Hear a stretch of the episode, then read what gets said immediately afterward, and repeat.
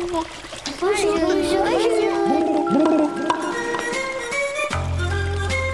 Vous êtes bien sur les radios Tétard et on va vous raconter des histoires. On est sur Radio Grenouille et on va vous raconter des ratatouilles.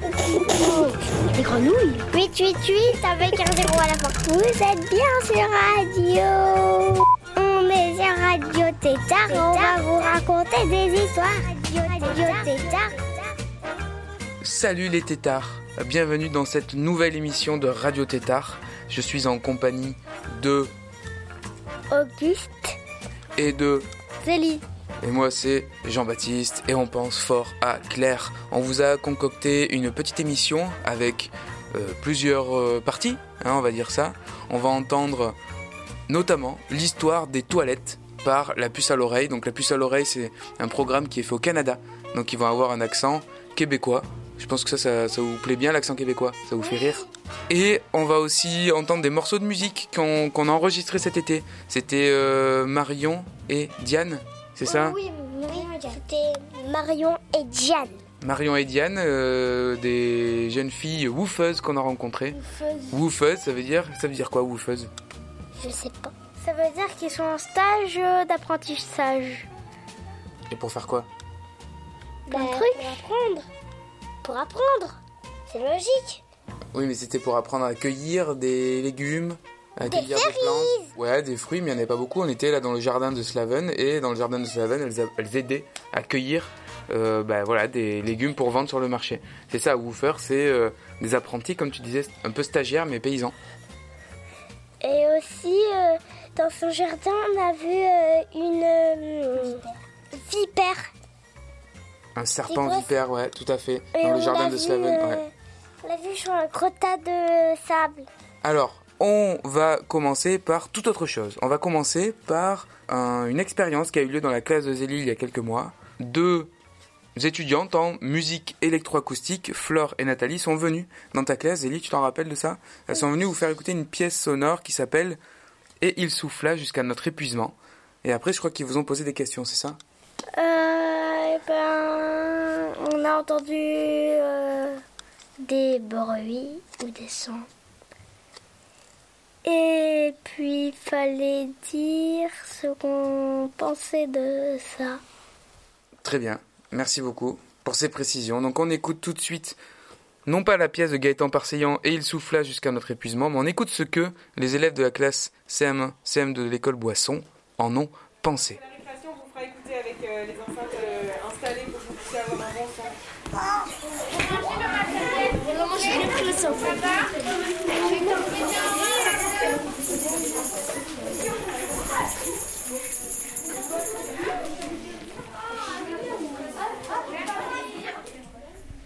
Tu as pensé quoi en écoutant ça? Moi, ça m'a fait peur un peu, et toi? Hmm, Ça m'a surtout surprise. Bah, c'était troublant parce que c'était assez réel. Au début, j'a- j'avais l'impression que c'était un petit vent qui faisait un peu bouger les choses. Et à la fin, c'était un, un peu une tornade.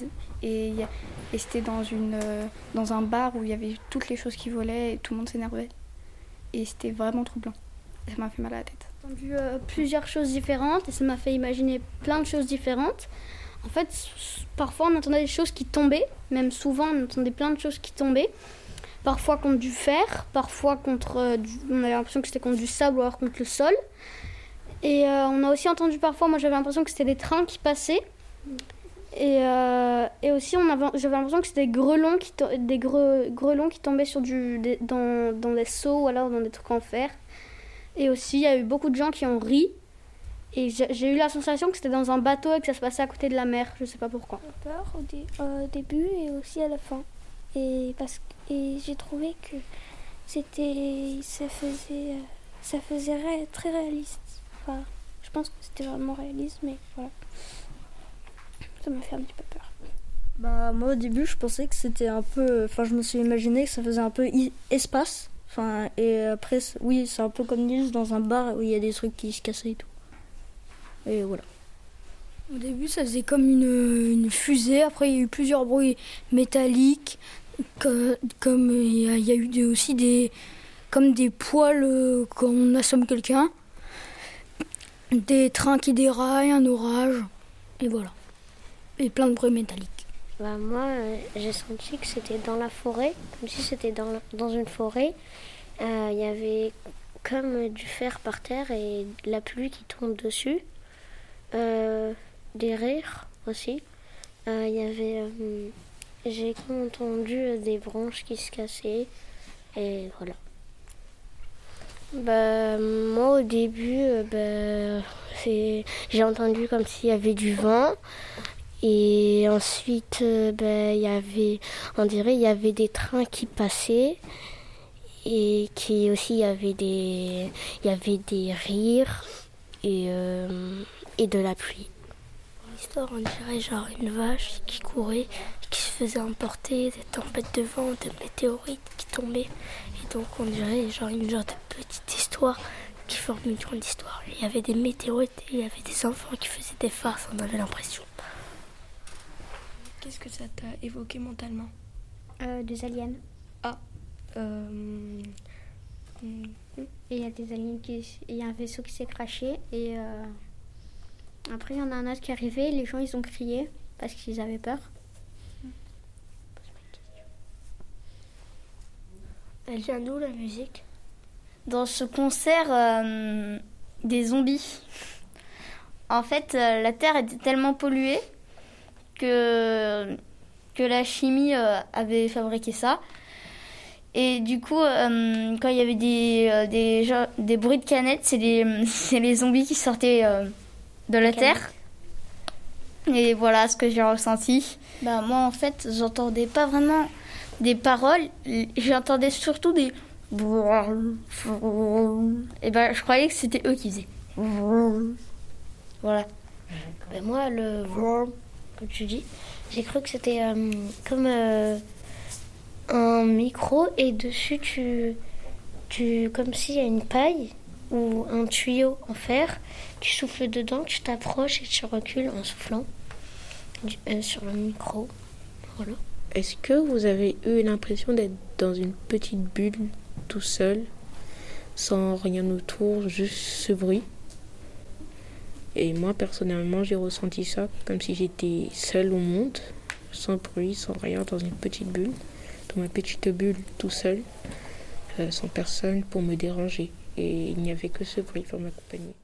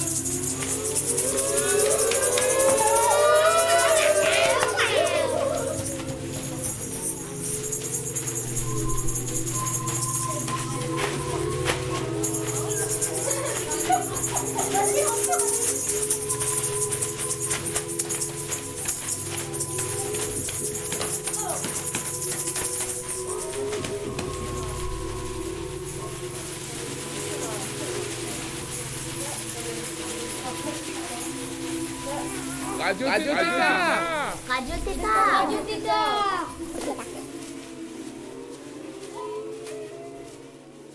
C'était donc la classe de CM1, CM2 de l'école Boisson qui faisait ses retours d'écoute, qui disait ce qu'ils avaient entendu lorsqu'on leur a fait écouter, et il souffla jusqu'à notre épuisement une création sonore de Gaëtan Parseillan, et à la fin vous avez eu droit à une petite improvisation, tout fait à la bouche, dans la classe par les élèves. Merci encore à eux. On passe à un peu de musique, c'est ça? Qu'est-ce qu'on va écouter maintenant? On va écouter la musique de Diane et Marion. Diane et Marion, donc, deux woofeuses qu'on a rencontrées cet été, donc, euh, qui sont euh, des stagiaires euh, paysannes, et qui en même temps sont des musiciennes. Elles jouaient quoi comme instrument? Du Guita Lélé et de la voix. Et donc elles nous ont proposé plusieurs morceaux. Celui qu'on va écouter là, c'est quoi?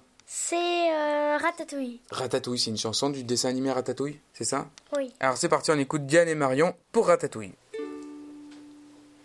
Les rêves des amoureux sont comme le bon vin. Ils donnent de la joie ou bien du chagrin. Affaibli par la faim, je suis malheureux. Volant en chemin tout ce que je peux. Car rien n'est gratuit dans la vie. L'espoir est un plat bien trop vite consommé et à sauter les repas, je suis habituée. Un voleur solitaire et triste à nourrir, un jeu si amer, je ne peux réussir car rien n'est gratuit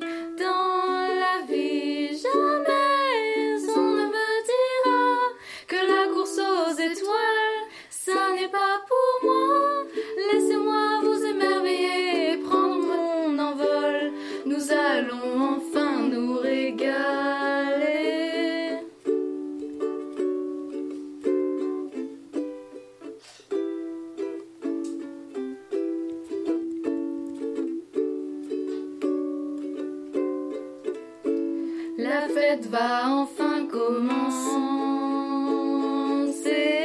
Sortez les bouteilles, fini les ennuis. Je dresse la table de ma nouvelle vie. Je suis heureux à l'idée de ce nouveau destin.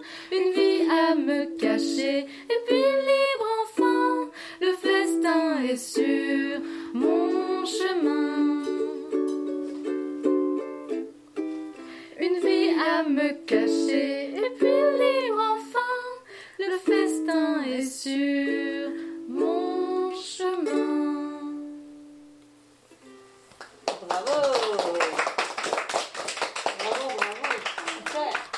Et voilà, c'était Marion et Diane. pour la chanson qui, s'a- qui est tirée de quel dessin animé? Ratatouille. Ratatouille. Alors maintenant, qu'est-ce qu'on va écouter? Vous qui avez suivi tout ce que j'ai dit. On va écouter l'invention des toilettes? Super. Allez, on écoute nos camarades canadiens euh, de la puce à l'oreille qui nous apprennent effectivement l'histoire des toilettes. C'est parti. Radio euh, Tétard. Radio Pétard. Vous écoutez Radio Tétard. La puce à l'oreille. L'histoire des toilettes. Hey, t'entends ça? C'est une floche. Parce qu'aujourd'hui, on parle de toilettes. Un sujet fascinant, mais un peu odorant. On va à la toilette entre 5 et 6 fois par jour, sans trop se poser de questions. À part pour un besoin pressant. Deux minutes par-ci, trois minutes par-là. À la fin de l'année, on a passé trois jours à faire nos besoins. C'est fou quand même, non? Les toilettes font partie de notre quotidien. Mais connais-tu leur histoire? Sais-tu comment les gens du passé se débrouillaient pour y aller? Les archéologues ont retrouvé des traces de toilettes qui datent de milliers et milliers d'années. Les plus anciennes toilettes équipées de sortes de chasses d'eau et reliées à un système d'évacuation sont vieilles de 4500 ans. Ces toilettes ont été découvertes au Pakistan. Des toilettes plus anciennes existaient, mais sans l'eau courante pour flusher. En fait, à travers l'histoire et les cultures, de l'Asie à l'Europe, de l'Afrique aux civilisations précolombiennes, les archéologues ont trouvé des traces de toilettes partout. Imagine que tu voyages dans le passé et que tu as un besoin hum, très, très pressant. Pour te soulager, tu as deux options. Car les toilettes du passé, il y en a deux types. Soit les toilettes portables, qu'on peut transporter, soit les toilettes en dur, qui restent à la même place. Peut-être veux-tu essayer les deux? C'est sûr qu'il faut tester pour savoir laquelle sera les plus confortable pour tes fesses. Les toilettes portables d'abord. Elles vont du simple pot de chambre à des beaux sièges d'aisance tout confort. Un pot de chambre, c'est juste un pot dans lequel on fait pipi ou plus si affinité. Et un siège d'aisance, c'est une chaise ou un fauteuil percé d'un trou sous lequel est attaché un récipient pour recueillir les excréments. Dans certains tombeaux de pharaons de l'Égypte antique, on a retrouvé de très beaux sièges d'aisance, richement décorés, de véritables trônes. Pas mal plus fancy que celles que dans ta salle de bain. Mais que ce soit pour les pots de chambre ou les sièges d'aisance, il faut vider le contenu. Sinon, ça pue. Et, et puis, euh, il faut nettoyer le récipient après usage. L'autre option, c'est les toilettes fixes. Elles étaient reliées par des tuyaux à ce qu'on appelle des fosses d'aisance. Une fosse d'aisance, c'est un bassin creusé à même le sol qui recueille le contenu des toilettes. Il faut les vider et les nettoyer de temps en temps. Le système était assez simple. Un banc en pierre ou en bois percé d'un trou, un tuyau, une fosse. C'est tout. Ça fonctionnait comme ça dans l'Antiquité, au Moyen Âge et même après. Dans les immeubles de plusieurs appartements, les locataires se partageaient une toilette commune, soit dans l'immeuble, soit dans la cour arrière des maisons. En anglais, on appelait ces toilettes-là une back house, ce qui a donné au Québec le mot bécosse. Back house, bécosse. Mais peut-être que tu trouveras pas de toilette privée dans ton village dans le passé, car tout le monde n'avait pas de toilette chez soi. C'est ennuyeux. Tu peux t'accroupir derrière un buisson. Sinon, tu peux chercher des toilettes publiques. Depuis l'Antiquité, on trouve des toilettes publiques dans les villes. Mais elles n'ont rien à voir avec celles qu'il y a dans tes centres commerciaux que tu connais. Pour vrai, là, c'est complètement différent. Imagine une grande pièce avec un long banc qui fait le tour. Le banc est percé de plusieurs trous et plein de gens placotent en faisant leurs besoins. et quand on dit toilette publique, on parle vraiment de toilette publique. Disons qu'il fallait pas avoir le pipi timide ni le nez sensible. Ces toilettes publiques ne sentaient vraiment pas bon. Quand c'était possible, on les construisait près des rivières ou d'un fleuve, afin de faciliter leur évacuation. À Londres, au Moyen Âge, il y avait plein de toilettes sur le grand pont de Londres. Les besoins des Londoniens se déversaient directement dans la Tamise, le fleuve de la ville. Tu t'en doutes, la présence de fausses d'aisance dans les villes posait des problèmes d'hygiène. Ça sentait vraiment fort, puis ça attirait beaucoup de mouches. Les municipalités étaient responsables du nettoyage des toilettes publiques et du vidage des fosses d'aisance. À Rome, les esclaves en étaient chargés. Plus tard, il y avait des employés des villes dont c'était le métier. À la fin de la journée, une bonne douche s'imposait. Par contre, l'entretien des fosses privées laissait parfois à désirer. Et souvent, elles débordaient. Les archives de Londres au Moyen Âge ont plein d'anecdotes à ce sujet. Comme ce passant, dans les années 1300, qui a reçu sur la tête tout le contenu d'une toilette dont le fond avait cédé. Une surprise dont il aurait pu se passer. Ou cette autre personne qui, de nuit, dans une ruelle, est tombée dans une fosse d'aisance et elle s'est noyée. Tu t'imagines? Tout ce caca et ce pipi qui s'entassait dans les villes était, en théorie, transporté dans des charrettes à la campagne. Ça devenait de l'engrais pour aider à faire pousser les légumes et les céréales dans les champs. Je trouve ça plutôt génial de réutiliser nos déchets. Mais le transport coûtait cher. Beaucoup de monde préférait vider les fosses d'aisance directement dans les cours d'eau. Mais c'est très polluant et très odorant. Dans les années 1850, Londres et Paris connurent ce qu'on appelle la grande puanteur. La Tamise à Londres et la Seine à Paris étaient si polluées qu'elles étaient paralysées par la quantité d'excréments qu'on y jetait. L'odeur était terrible. Et la pollution de l'air faisait craindre l'éclosion d'épidémies. C'est alors que les villes ont commencé à se doter de systèmes d'égouts et de filtrage des eaux usées. Mais ce n'est qu'au milieu du 20e siècle que la plupart des maisons de ville, en Occident, ont eu accès à ces systèmes d'évacuation. À la campagne, les choses étaient un peu différentes. Les gens avaient des bécosses, mais c'était aussi plus facile de s'accroupir derrière un buisson. On fait son affaire, ni vu ni connu, et on s'essuie avec des feuilles d'arbre. En fait, dans plein de pays, les gens vont à la toilette accroupis. Et tant qu'on parle de différences culturelles, sais-tu qu'il existe plusieurs façons de se nettoyer après avoir été à la toilette? En Amérique du Nord et en Europe, les gens utilisent surtout du papier. Mais en Afrique du Nord, au Moyen-Orient et dans plusieurs pays d'Asie, on utilise un jet d'eau. Fac, pour ton voyage dans le passé, tu devrais peut-être emporter du papier. Si c'est ça que tu aimes utiliser. L'invention du papier de toilette, c'est plutôt récent. Les Grecs de l'Antiquité utilisaient de la céramique retaillée et arrondie pour se nettoyer les fesses. Les Romains se nettoyaient souvent avec des éponges accrochées à un bâton. Au Moyen Âge, les riches s'essuyaient avec des morceaux de drap qu'il fallait laver après l'usage. En fait, les gens utilisaient ce qu'il y avait sous la main. Des feuilles d'arbre, de l'herbe, des coquillages, des bâtons, de la mousse et bien sûr, de l'eau. Il y a encore un siècle, beaucoup de maisons étaient équipées de bidets. Ce sont des sortes d'éviers très bas au-dessus desquels on s'accroupit pour se laver les fesses. Et le papier de toilette, alors?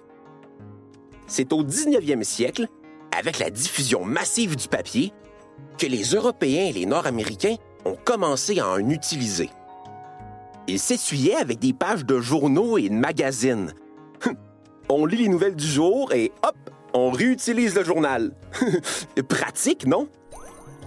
Puis, le papier de toilette a fait son apparition. Les premières feuilles sont vendues aux États-Unis vers 1850 et le premier rouleau en 1890. C'est au milieu du siècle dernier qu'il est devenu un incontournable dans les salles de bain. À cette époque, les moyens de consommation des ménages avaient fortement augmenté et le papier de toilette, ça faisait moderne. Nous voici de retour dans le présent. Dans ce voyage dans le passé, on voit que les toilettes ont pas mal toujours existé. En pierre, en bois, assis ou accroupi, tout seul ou en gang, il y avait plein de façons d'aller à la toilette. L'évolution technologique des toilettes est toute récente. Elle date surtout de la création des égouts et de l'accès à l'eau courante. C'est pareil pour l'essuyage. Le papier de toilette est une invention très récente. Aujourd'hui, la planète consomme chaque jour plus de 27 000 arbres en papier de toilette. C'est énorme. Et à chaque fois qu'on tire la chasse, plusieurs litres d'eau partent avec nos besoins. D'ailleurs, si tu peux boire l'eau du robinet chez toi, sache que c'est aussi de l'eau potable qui emporte tes petites et moins petites affaires. C'est dommage. Surtout quand on sait que tellement de personnes, même au Canada, ne peuvent pas boire l'eau des robinets car elle est de trop mauvaise qualité.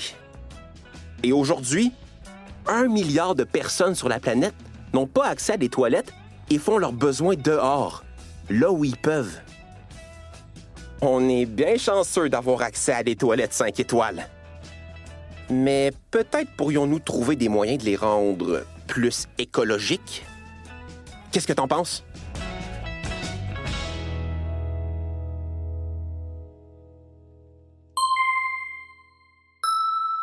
La puce à l'oreille.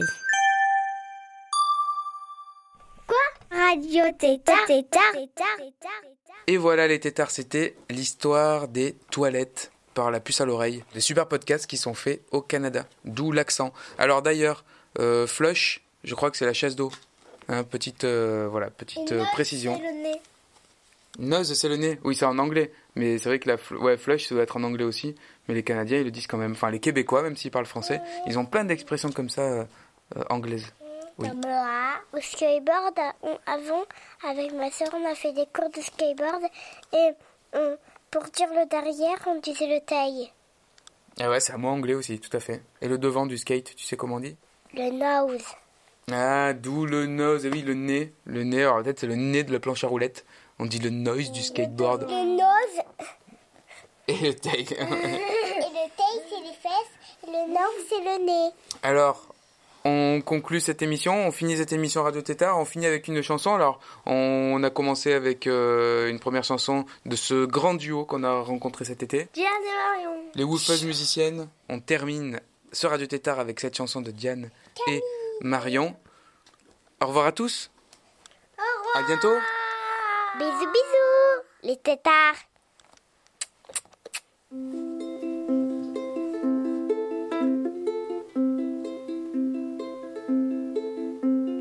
Everything has fallen to pieces. Earth is dying. Help me, Jesus. We need guidance. We've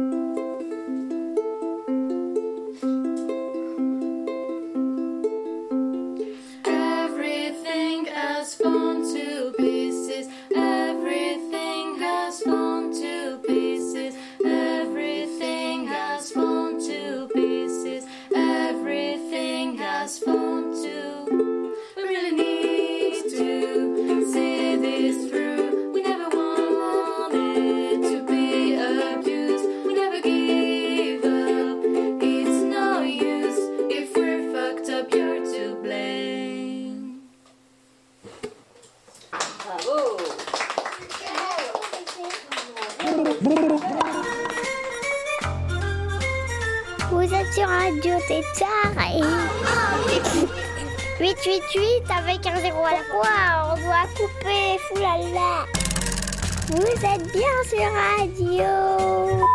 Mais quoi il, il vient juste de dire qu'on a coupé Radio, Radio Tétard. Ah, là t'as coupé. Oh, zut.